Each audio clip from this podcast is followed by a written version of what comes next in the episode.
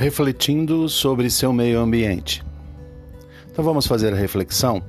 O meio ambiente é o local onde se desenvolve a vida na Terra, ou seja, é a natureza com todos os seres vivos e não vivos que nela habitam e interagem.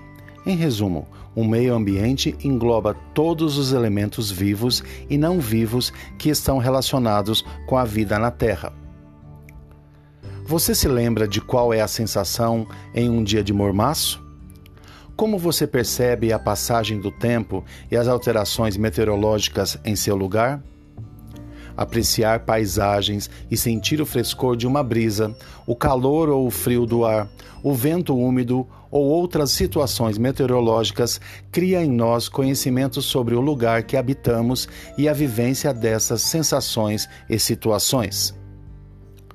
O meio ambiente está relacionado ao quê? Pense nisso. Nós temos também, refletindo sobre o meio ambiente, uma pintura que se chama Dia de Mormaço, de 1900, de Antônio Parreiras. Tá bom?